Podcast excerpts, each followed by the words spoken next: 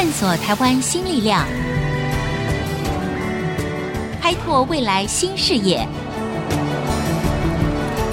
春风华语，聚焦台湾，沈春华主持。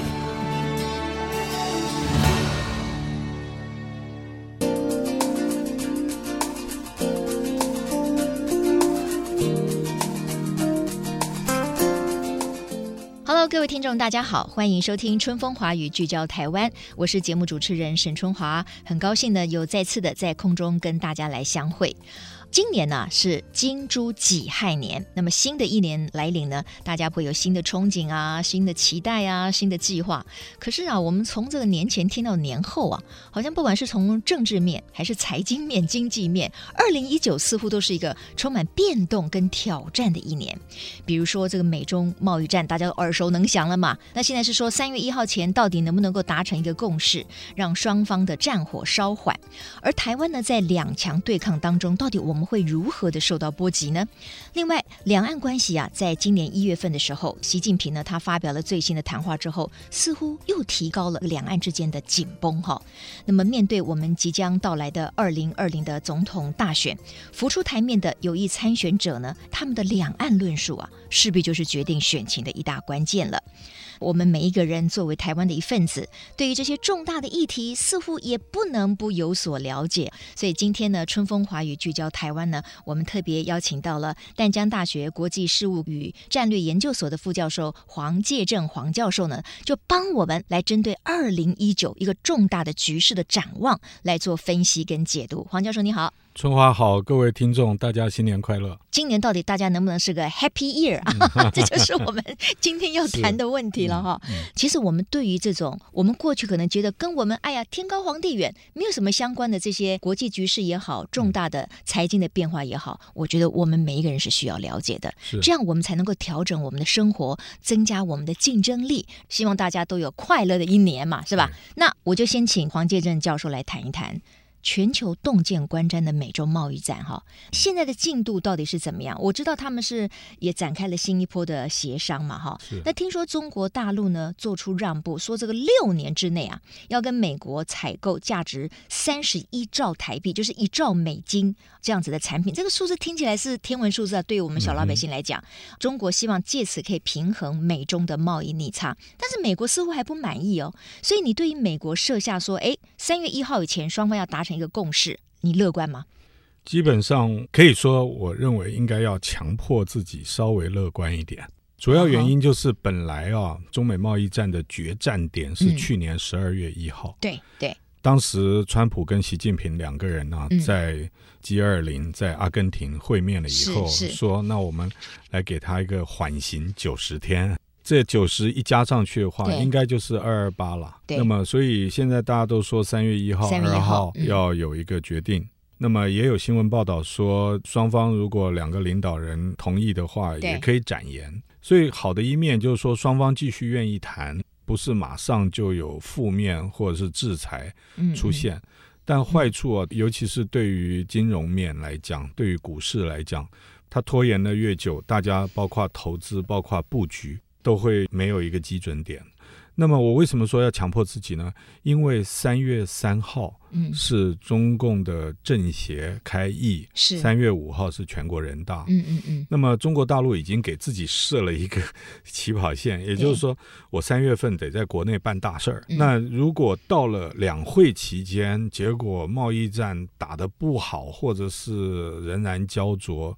正面好消息都没有的话，嗯，因为这个时间卡住，是，所以我觉得可能双方都必须要有一些基本的让步，嗯、让它暂缓。对，当然呢，我们大家知道说这个贸易战的起因啊，主要就是因为中国大陆对美国的顺差呢太高了，嗯、所以美国老大哥那就不满意了嘛，对，对不对哈？对。那但是呢，这个整个贸易战谈下来的结果，我们发现，哎，川普当然他是个非典，而且他是个生意人呐、啊。嗯、黄教授，您认为为什么川普这一次他的态势看起来会比较强硬？但是美中贸易大战哈，不见得不会伤到美国自己的一些产业，对不对？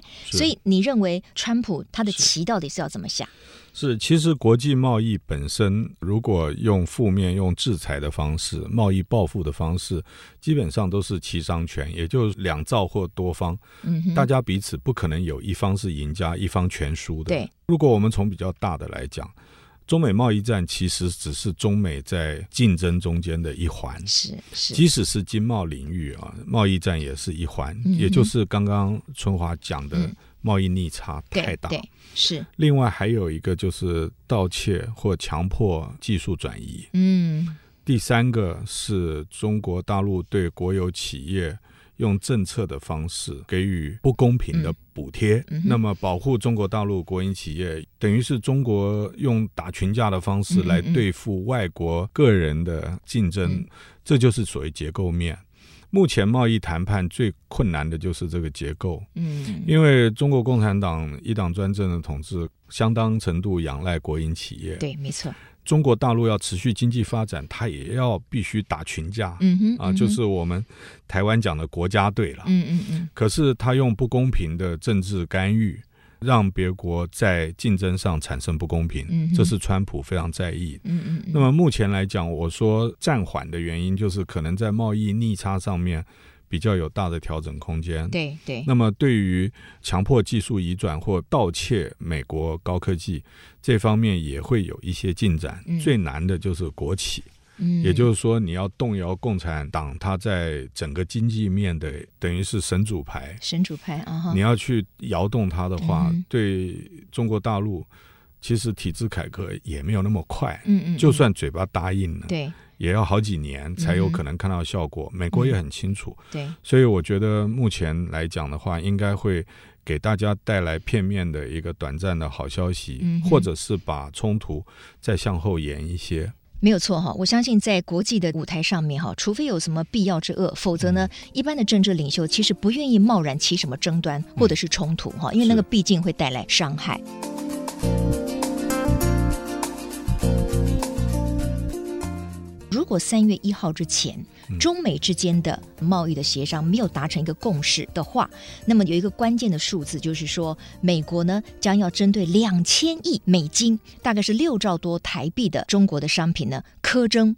高达百分之二十五的关税，嗯，所以我想把它拉回来，就是说，在这个美中贸易大战之间，我们台湾会受到影响嘛？是，因为我们有很多的台商在大陆，嗯、而且台湾也销售很多所谓的中间产品到中国大陆，嗯、最后呢做成了产品卖到美国，嗯、所以大陆的产品如果卖不出去，或者是它的竞争门槛加高的话，嗯、那么台湾也有可能几千亿的市场会受到波及。所以你怎么评估对台湾的影响？没有错，我们从远的来讲，就是中国大陆经济本身发展在。还没有贸易战的时候，台商在大陆的投资成本本来就一直在增加，包括基本工资，包括税啊，包括一些中国大陆现在的环保意识，所以使得我们的台商在大陆做生意的获利本来就开始逐渐减少，所以已经有一部分台商开始在其他地方布局。所以，它并不是我们的政府提了新南向以后才做，商人有一部分先走了。对，但是要我们的企业去离开自己的产业链，也就是说，当整个产业链没有动的时候，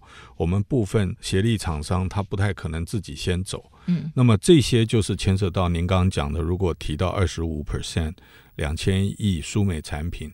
台商受到影响比较大，因为现在课的是十 percent 的税。对，对，那么十 percent 我们透过买方卖方分担、早期交货等等，还能够保存一些获利。但是到了二十五 percent 的话，那就是绝对赔钱。对对。所以大家为什么从去年一直等到现在？揪心等待，就是不晓得这个二十五会不会变真的。嗯，如果变真的话，那就、嗯、就是大家的噩梦了。对，可是有钱难买早知道，所以必须要跟着形势走。所以，我们台商短期来讲一定受伤。嗯，为什么？因为布局啊，跟反应不可能那么快，不可能那么快。是。那么，如果就中长期来讲，正面的消息有第一个，会有一部分回台湾来。嗯哼。呃，另外一部分就是厂商开始考虑升级，往 AI 啦，呃，嗯哼哼自动化。哦。那么，台湾那种中小型的投资都没有办法完全因应这样，嗯、所以台商的选项不多，嗯、短期一定受伤。但是我相信。就我个人接触，很多人都开始布局了。嗯、对，那么有往印尼、马来西亚、越南走的，嗯、也有往台湾。那回到台湾，其实台湾现在到底各地的地方政府也好，或者是中央政府也好，有没有办法迎回这些台商？在这样的迎接台商归于返乡的过程当中，我们的政府可以做到哪一些事情，来帮助这些台商在台湾呢重新站稳脚步？政府应该负有比较大的责任。我们现在要几个大块，第一个就是我们大家听众朋友都知道五缺啦。那么另外一个就是 regulation 啊，嗯、就是我们有很多法规法规绑住了，不利于投资，嗯、就是我们。能不能法规松绑？对，法规松绑是一定要中央吗？还是有些法规是地方就可以自己决定的？法规松绑要中央，可是，一讲到松绑，你修法嗯很复杂，因为立法院本身进度都比较慢。嗯，第三个就是税的问题。嗯，那么这个税的问题，它是一个。可以解决问题的一把钥匙，但是它也可能制造更多的问题，因为我们现在大家都有感觉，就是赋税并不是很公平，就一般老百姓、军工教都永远逃不了，哦、那那个可以逃的永远都逃得了。是，那我们现在再用更多的低税的刺激或吸引台商返乡，那会不会把贫富的差距啊再把它拉大？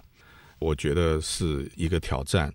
当然，五缺的问题不完全是在中央，包括你有没有地哈。有些地方政府它确实有地，它可以提供出来。嗯嗯、我相信这次六都选举跟县市长九合一选举，所有当选的人都非常清楚。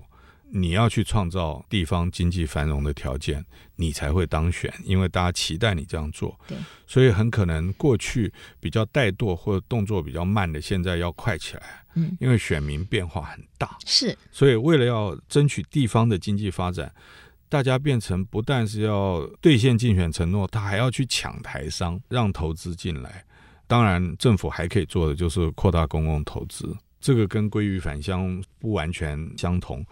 所以我说，面对我们经济的挑战，或者是美中贸易战中间台湾可能遇见的危险，嗯，政府都知道怎么做。座谈会开了 N 遍了啊，是啊，学者写的意见也都知道，嗯、但实际上执行起来，每一件事情都带一部分百分比的负面的影响。当那个负面影响没办法克服，或是为了政治目的而不愿意去克服的话，嗯、那就会继续往下拖。嗯、OK。刚才黄介正教授呢有提到一点哈，就是说这个所谓的贸易战哈，只是美中他们两强相争、相抗衡的其中一环。所以广告回来之后呢，我们要跟听众朋友聊一聊哈，中国大陆的一个非常大的企业华为，他们的财务长孟晚舟呢在加拿大被捕了，而美国现在根本是全面禁用华为，他自己禁用不讲啊，他还要求他的盟友，你们也通通都必须要跟华为切割。所以在这样的情况之下，华为这件事情又要如何影响到美中台三方的关系呢？广告回来之后，继续春风化雨聚焦台湾。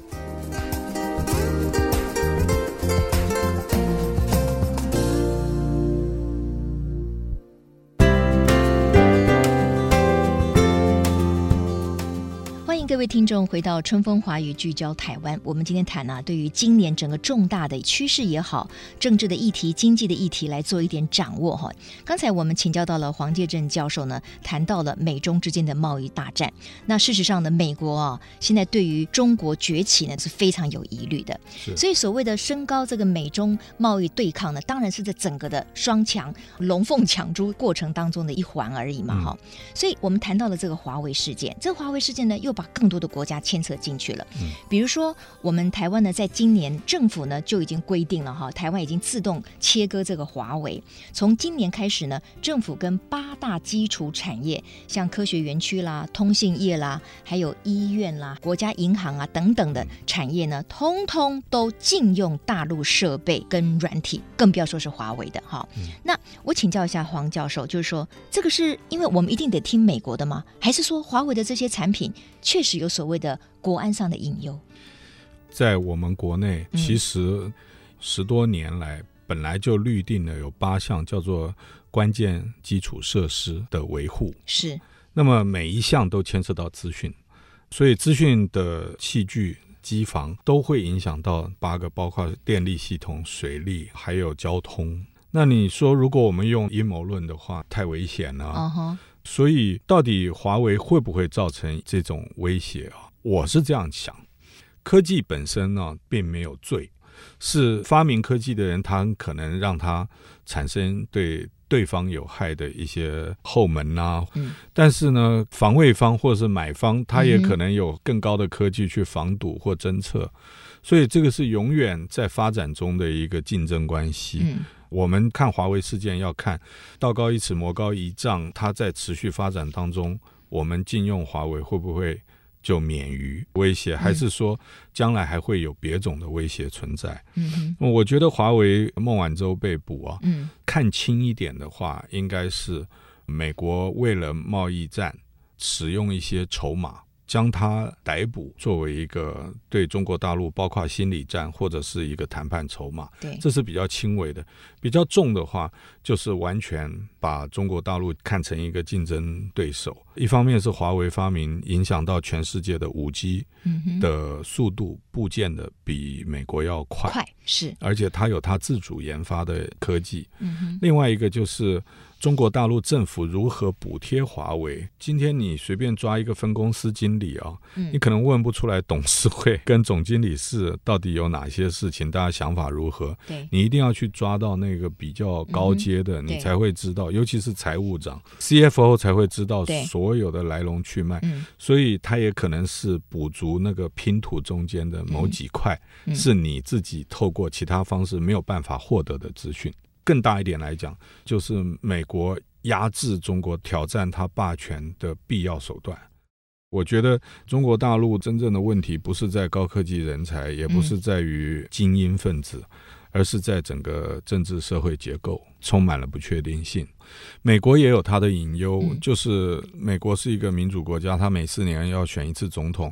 川普总统明年的这个时间就已经开始初选了，民主党的挑战者也开始了。所以，二零二零年从差不多二三月一直杀到十一月的总统大选投票。对。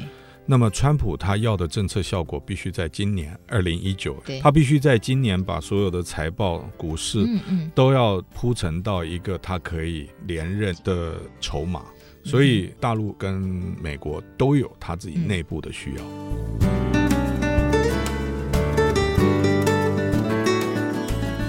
那当然了，我们谈到了充满不确定性哈，我们当然就想到了两岸关系哈。嗯、尤其我们看到最近媒体的报道也好，或者是我们观察两岸的领导人哈几度的谈话哈。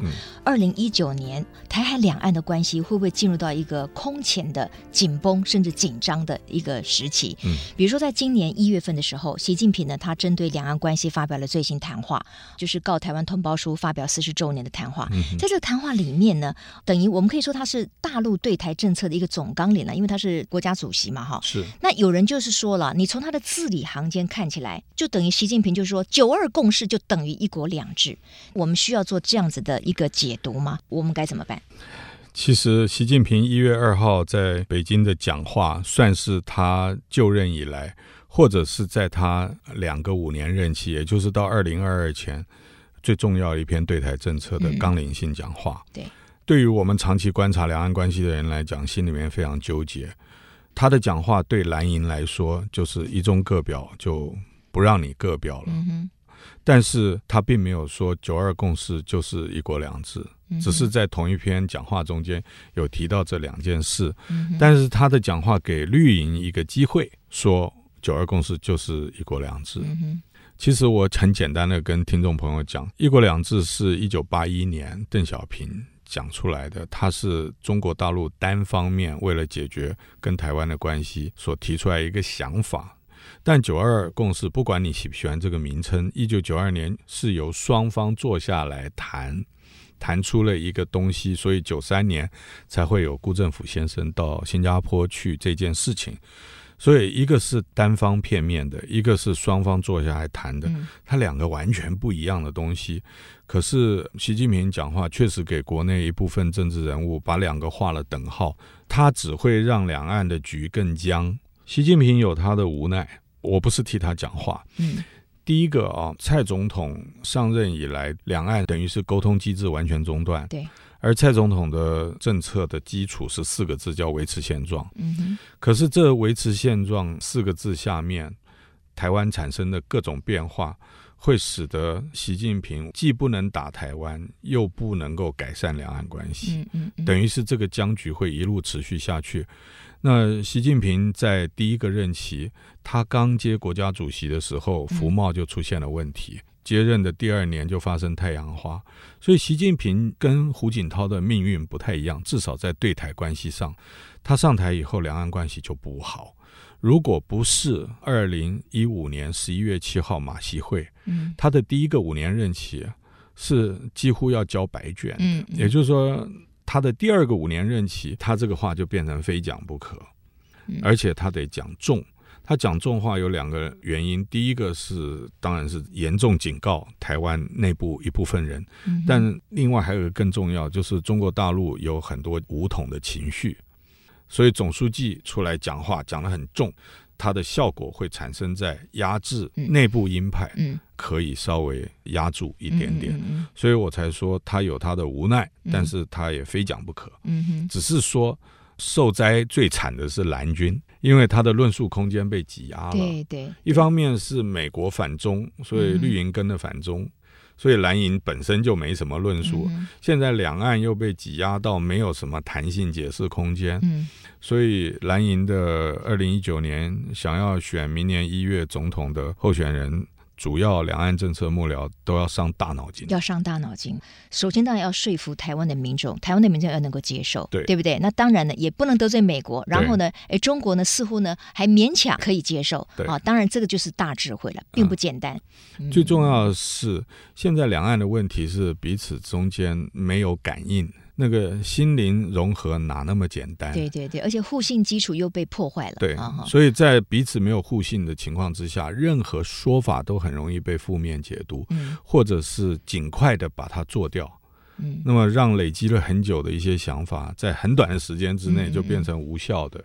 所以我觉得彼此中间要透过长时间的表现，嗯哼，单方面的表现，让对方感觉你是有诚意。嗯，我觉得这是第一步。我自己经历过台海危机之后的孤汪、上海会晤中间的这一段时间，我都在驻美代表处亲身观察，中间包括我们所有政府的相关人士的谈话、行政院的施政报告、嗯哼，政府出版品。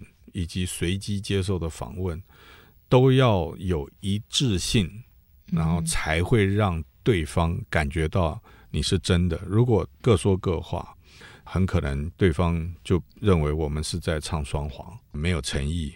现在中国大陆那么强，也有一部分人认为，其实不必管台湾有没有蓝绿嗯，大陆对台就是一块，只能听我的，不然就没用。也有这个比较鹰派的人，所以我们才会说一九年呐、啊，对啊，挑战蛮多，挑战蛮大的，而且充满了不确定性。是没错，比如说今天蓝营的人讲九二共识，很多年轻世代会觉得说老掉牙了，好像也不灵。对，可是如果蔡总统还是用维持现状。好像也不灵了，嗯嗯啊，所以双方都必须要有新的论述，压力不是只有在蓝营那一边，嗯嗯嗯。那么我觉得现在不管谁讲什么说法，重点是你有做出什么事情，是有很多细微的东西啊。海峡两岸的 DNA 很像啦，之所以会分裂这么久，就是因为 DNA 很像。各位听众朋友，我讲比较实的东西好了，就即使在盛怒之下。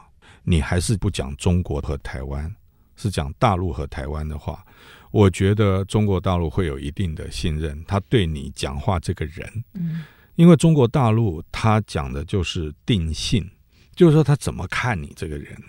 如果他给你定了性，认为你就是台独，你就是骨子里就是要搞分离主义的话，那后面你讲的所有漂亮政策论述、文青式的说法都没有用。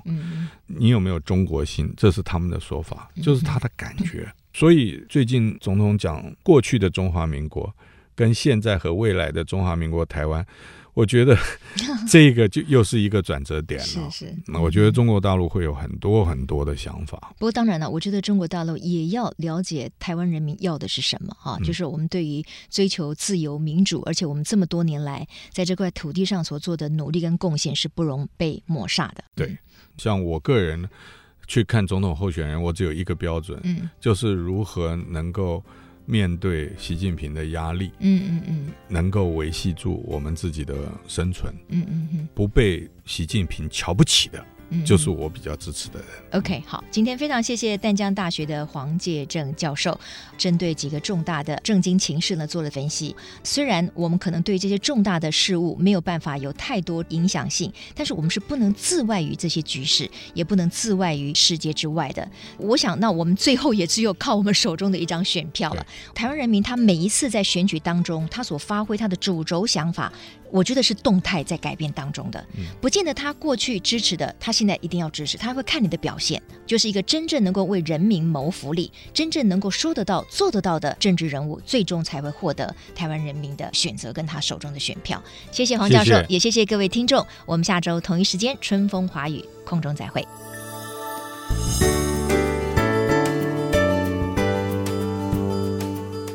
本节目由世界先进机体电路赞助播出，探索真相，开拓未来。